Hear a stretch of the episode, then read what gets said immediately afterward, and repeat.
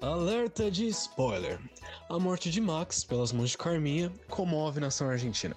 Reta final de Avenida Brasil se tornou um sucesso internacional e faz com que a Argentina feche um estádio para assistir.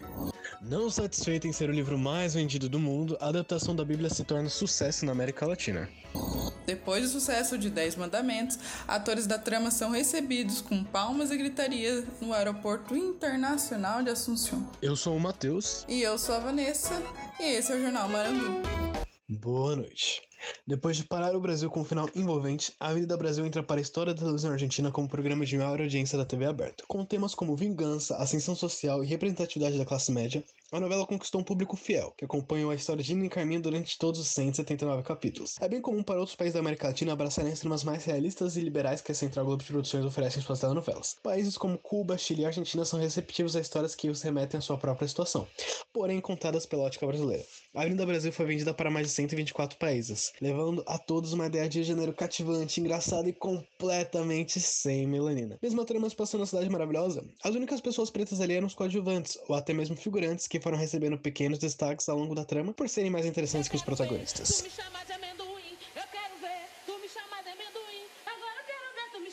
Mas não pensem que isso foi feito sem intenção. A ideia de vender um país ao mesmo tempo miscigenado, porém com características brancas predominantes, é para conseguir enquadrar a trama em outros locais que não o Brasil. Afinal, a América Latina não tem nenhum problema envolvendo raça. Somos todos iguais. O conceito de merchandising social, que consiste em vender histórias mais realistas que cativam o público e os fazem normalizar essas ideias, é uma marca registrada em todas as tramas emissora. Assim sendo, temos a ideia de ascensão meritocrática, o pobre fica rico trabalhando, ou ganhando na loteria. Algumas questões como raciais ou sexuais são geralmente tratadas de maneira mais caricata, mostrando situações menos reais sobre esses temas.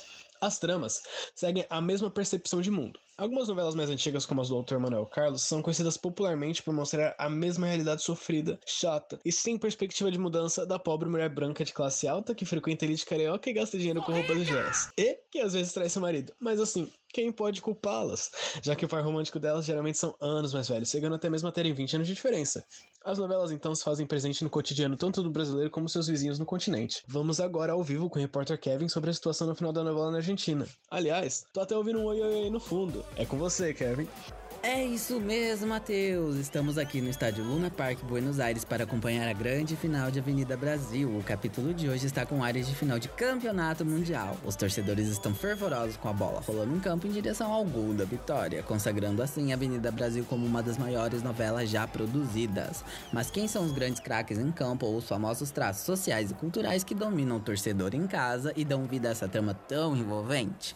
Presente no roteiro desde os anos 70, com temáticas mais realistas do cotidiano e já consolidado no imaginário popular, o mito da ascensão social é um dos queridinhos do público. O enredo nos apresenta um grande traço entre Brasil e Argentina, o amor e a busca pela ascensão social através do futebol.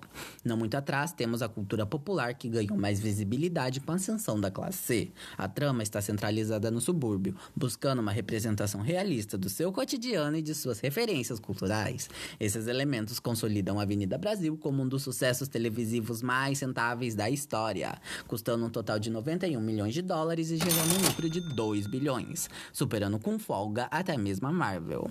Tal impacto nos relembra o grande sucesso de Escravizaura, de 76, que trata temas como abolicionismo e escravidão, porém contendo censura no uso da palavra escravo. O sucesso do enredo garantiu inúmeros prêmios em países asiáticos, como na China, e foi a primeira novela a entrar no bloco soviético, dando início à carreira comunista da Globo.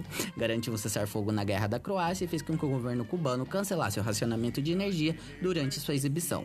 Apesar de ser sucesso no país, Fidel Castro alertou sobre a grande quantidade de alienação na trama e sua superficialidade em abordar a escravidão. E assim mesmo, a tour comunista da Globo continua vendendo horrores. E você, já garantiu seu ingresso, Vanessa? Haha, já comprei para a primeira fila, Kevin. E outra novela que também conquistou o público internacional foi a trama bíblica da Rede Record, Os Dez Mandamentos.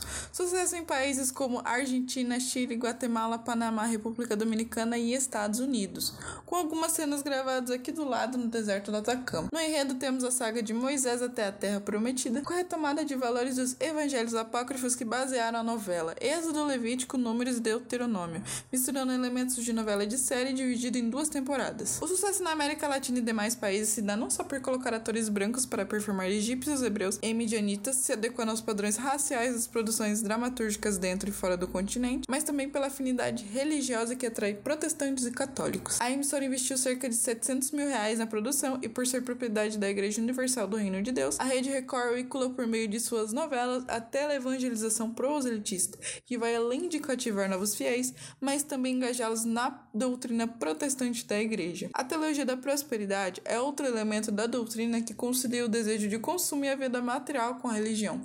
Assim, diversos produtos surgem a partir da novela. Mais e Siqueira, do trabalho A Indústria de Consumo a partir de estratégias mercadológicas da telenovela Os Dez Mandamentos, enfatiza essa dimensão comercial para a promoção de produtos derivados da indústria cultural, como por exemplo a criação de um filme que bateu recorde de bilheteria com sessões de cinema vazias, obras de teatro, além da fabricação de vários produtos como almofadas, vasos e esmaltes, como os da Bela Brasil, em que cada cor tinha o nome de uma personagem feminina da novela. Tudo, né? Dá para ser chique gospel, né, meninas?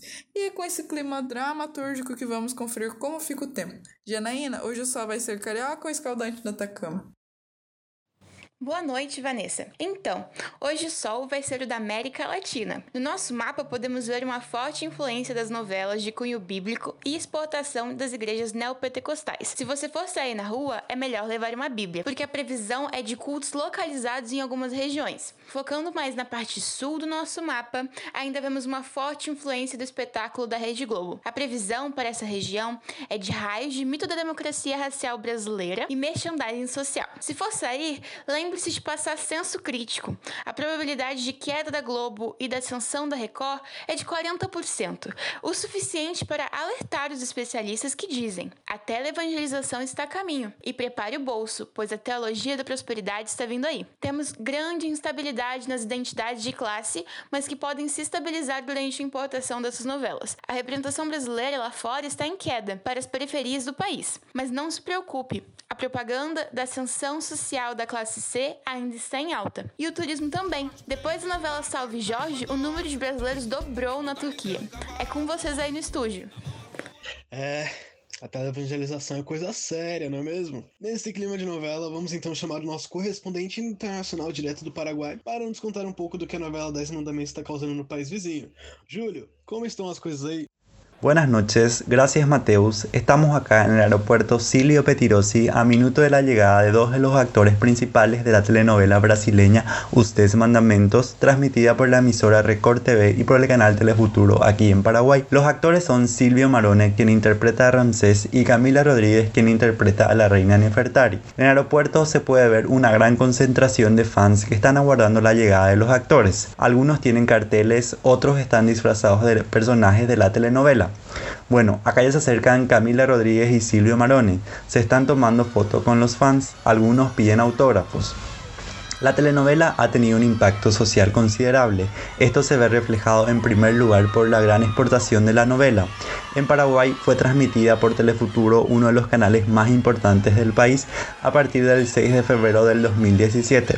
En el mismo año, Telefuturo fue el canal con más rating y como vio el gran éxito que tuvo la novela, invitó en dos ocasiones a los actores principales, quienes recorrieron los programas más importantes. Un caso de fanatismo que se volvió noticia fue el de un niño que fue bautizado con el nombre de Rancés.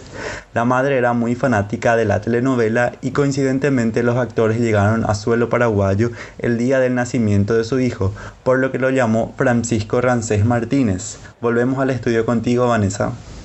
Como vimos hoje, para ser uma novela de sucesso na América Latina, basta não ter nenhum protagonista negro. Boa noite, eu sou a Vanessa e esse foi o Jornal Manandu.